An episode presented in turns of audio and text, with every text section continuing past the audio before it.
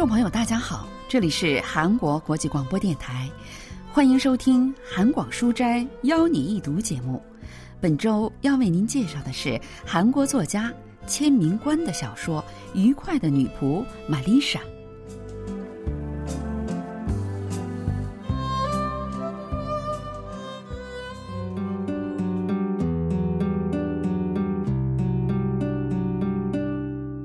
你看，托马斯。我都不知道有多久没给你写信了，现在的你一定刚刚旅行回来，坐在餐桌前读我的信吧。我知道你一定非常累，但今天是个特别的日子，所以请不要生气，先把这封信读完吧。对了，冰箱里有一瓶你喜欢的香槟，是唐培里浓，虽然价格有点贵，但今天你不要舍不得，尽情的喝掉吧，因为它完全是为你准备的。是我为你准备的礼物。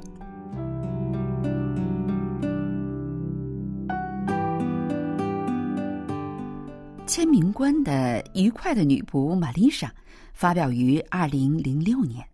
这是一部书信体的小说，大部分内容是主人公约翰娜给丈夫托马斯写的信。亲爱的托马斯。其实我写这封信花了很长很长的时间。你是作家，所以对我的写作能力有多么差劲，比谁都知道的更清楚。我们平时聊天的时候，你也会常常指出我在语法上有多少错误。每当那样的时候，我就会感到自己是多么没用的一个人。所以要写一封信给你读，我的心情你能猜到一二吧？约翰娜提到了昨天早上。因为找不到哭的地方，所以去了电影院。那天正好也是女仆玛丽莎来家里打扫的日子。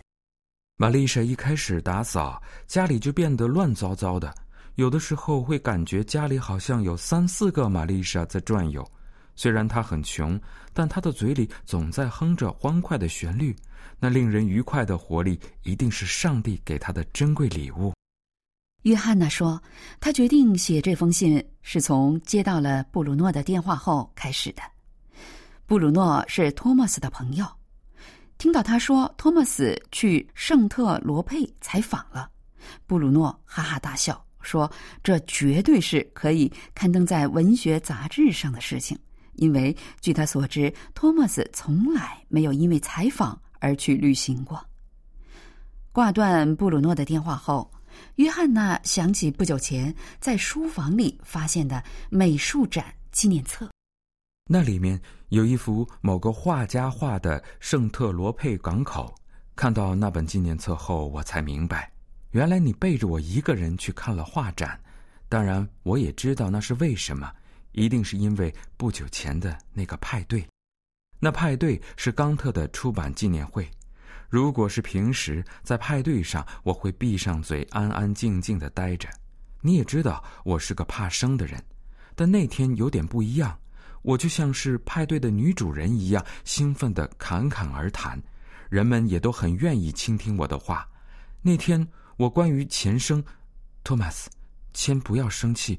每次我谈到前生的事情，你都会生气，但这并不是作为一名作家应该有的宽容态度。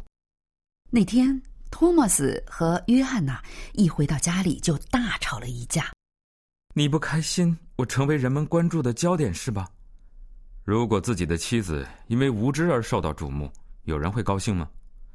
托马斯，你的意思是我很无知吗？确切的说，的确如此。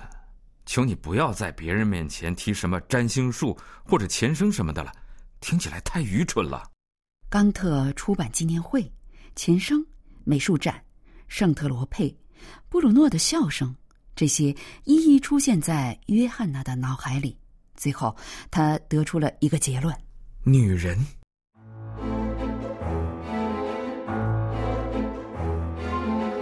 没错，这就是那复杂拼图的答案。你在外面有了女人，去圣特罗佩采访只是个借口，实际上是带着你的情人去旅行了。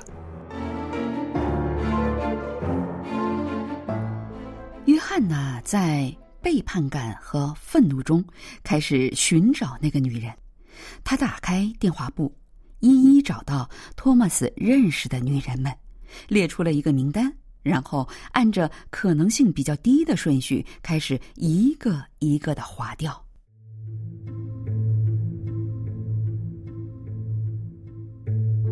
安吉拉、卡特琳娜、苏珊娜，这也是一种肖像法。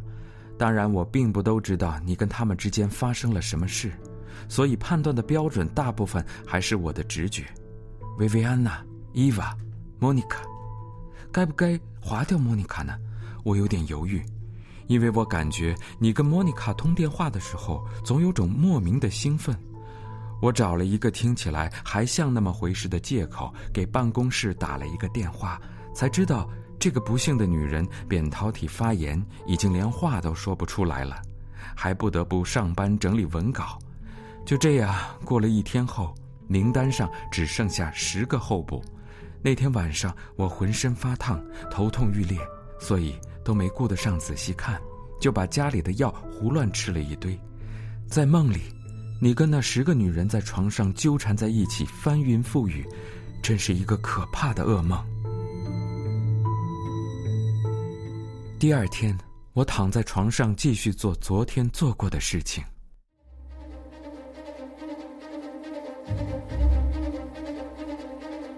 当我越过燃烧的火焰，向着被隐瞒的真实越来越近的时候，我发现自己不知不觉激动起来。也许你会觉得，一个对寻找丈夫情人感到兴奋的女人一定是个疯婆娘，但我不得不承认，那在某种程度上是事实。不久后，名单上只剩下最后一个名字。看着那名字，我的心脏仿佛都停止了跳动。你知道他是谁吗，托马斯？嗯，他就是纳迪亚·乌尔。纳迪亚不是别人，正是约翰娜的妹妹。约翰娜给圣特罗佩的所有的酒店都打了电话。最后找到了托马斯住的那家酒店。为了确定他的猜测是否正确，约翰娜给托马斯住的房间打了电话。等着接线员转电话的时候，我在即将揭晓的可怕真相面前感到一阵窒息，想要挂掉电话。直到听到他的声音前，我一直都在祈祷自己的猜测不是真的。但是，那分明就是纳迪亚的声音。约翰呢在听到纳迪亚声音的那一瞬间，丢掉了电话听筒，哭着向电影院跑去。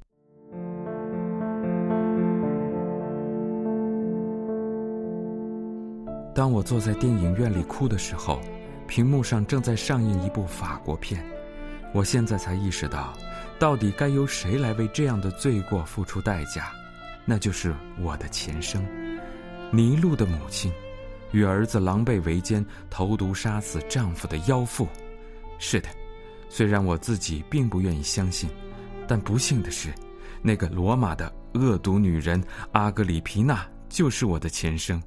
她杀人无数，胡作非为，所以要为这些罪恶付出代价的人，不是你和纳蒂亚，而是我自己。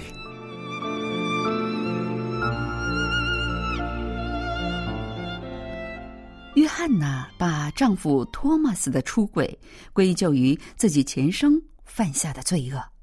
首尔大学国文系教授方敏浩介绍说：“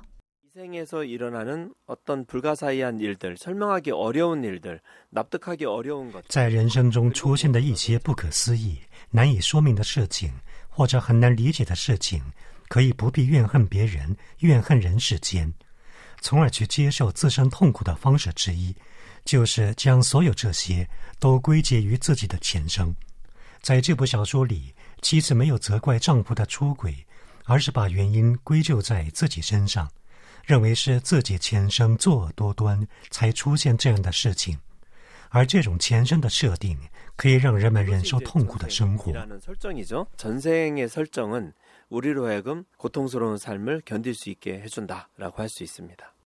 约翰娜在信里说。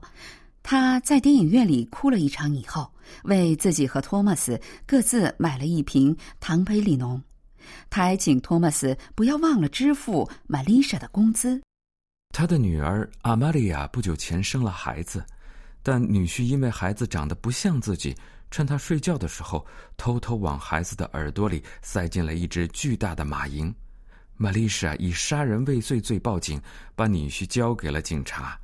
虽然他们去医院把马蝇取了出来，但那可怜的孩子却不停的用嘴巴发出嗡嗡嗡的声音。约翰呢用了一整天写这封信，打算按照自己的计划结束这一切。在托马斯还在从机场回来的路上的时候，躺到浴缸里，然后把自己那瓶香槟喝光。在酒里，他放了一种叫乌头碱的毒药。刚才我接到了你的电话，说已经到了机场，托马斯，请多保重。我一直也只爱过你，替我向娜迪亚问好，你的约翰娜。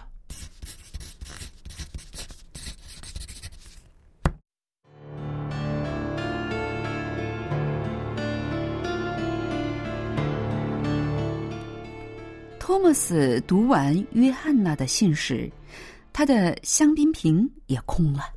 要报警吗？不在那之前，要先确定约翰娜是不是真的死了。但看我可真不愿意看到他的尸体，那情景会印在我的脑海里，折磨我一辈子。如果他还吐了血，那就更可怕了。妈的，那个乌头碱到底是什么毒药啊？托马斯的脑子里乱成一团。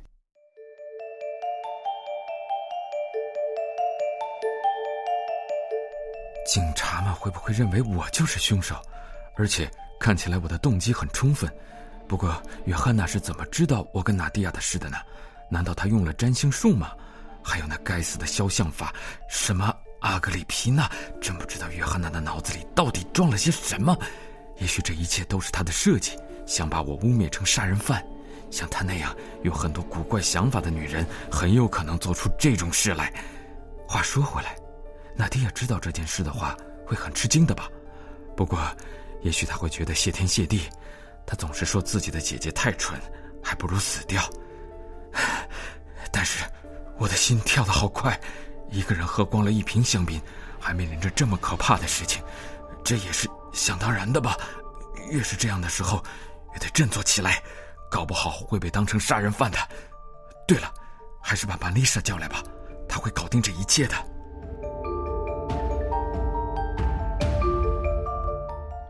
托马斯想站起来，却不知为何动也动弹不得。这时，浴室的门打开了，约翰呢从里面走了出来。他的身上胡乱的披着浴袍，手里还拿着那瓶香槟。亲爱的，这是怎么回事？我还活着吗？我的头好疼，看样子我还活着。你怎么了？脸色看起来很糟糕。这时，托马斯的头“砰”的一声撞到了桌子上。就在这个时候，玄关门打开了，女仆玛丽莎风风火火的跑了进来。“哎呦，太太，马诺尔终于不再嗡嗡叫了。占星术师说啊，他前生是查复师来着，所以嘛，马蝇这些东西是根本没办法伤害他的。”哎，不过我的天哪！您手里拿着的不是酒瓶吗？到底出了什么事儿？一大早就开始喝酒啊！您这衣不遮体、拎着酒瓶的样子，完全就是那个罗马妖妇，呃呃呃，叫什么来着？就是您的前生投毒的那个。反正您啊，现在就是那个样子。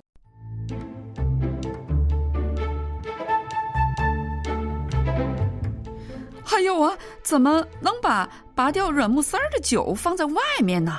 多亏我看见，把木塞儿塞好了，然后又放回了冰箱，又从冰箱里换了一瓶出来。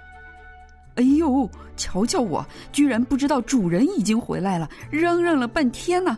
嗯，您旅途还愉快？天哪，主人流鼻血了，一定是飞机坐太久了吧？喂喂，是医院吗？什么？那里是鱼店，哎呦，上帝呀！我又打错了，这到底是什么事儿啊？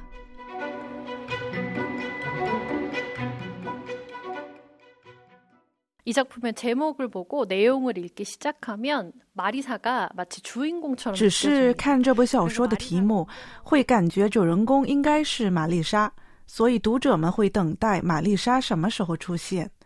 但实际上，小说的主人公是约翰娜和托马斯，玛丽莎只是一个辅助性的角色。在故事的最后，玛丽莎改变了两个主人公的命运。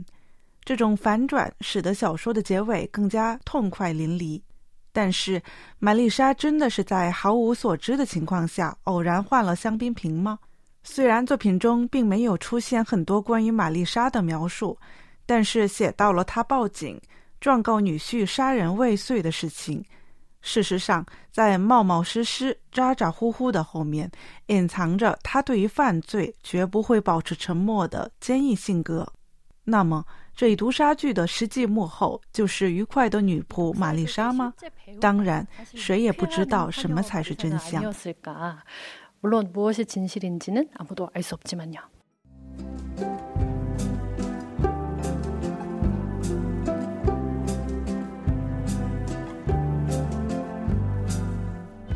听众朋友，今天的韩广书斋邀你一读节目，为您介绍的是韩国作家千明官的小说《愉快的女仆玛丽莎》。今天的节目是由立新跟小南为您播出的，同时韩国国际广播电台一个小时的中国语节目就全部播送完了。感谢您的收听，再会。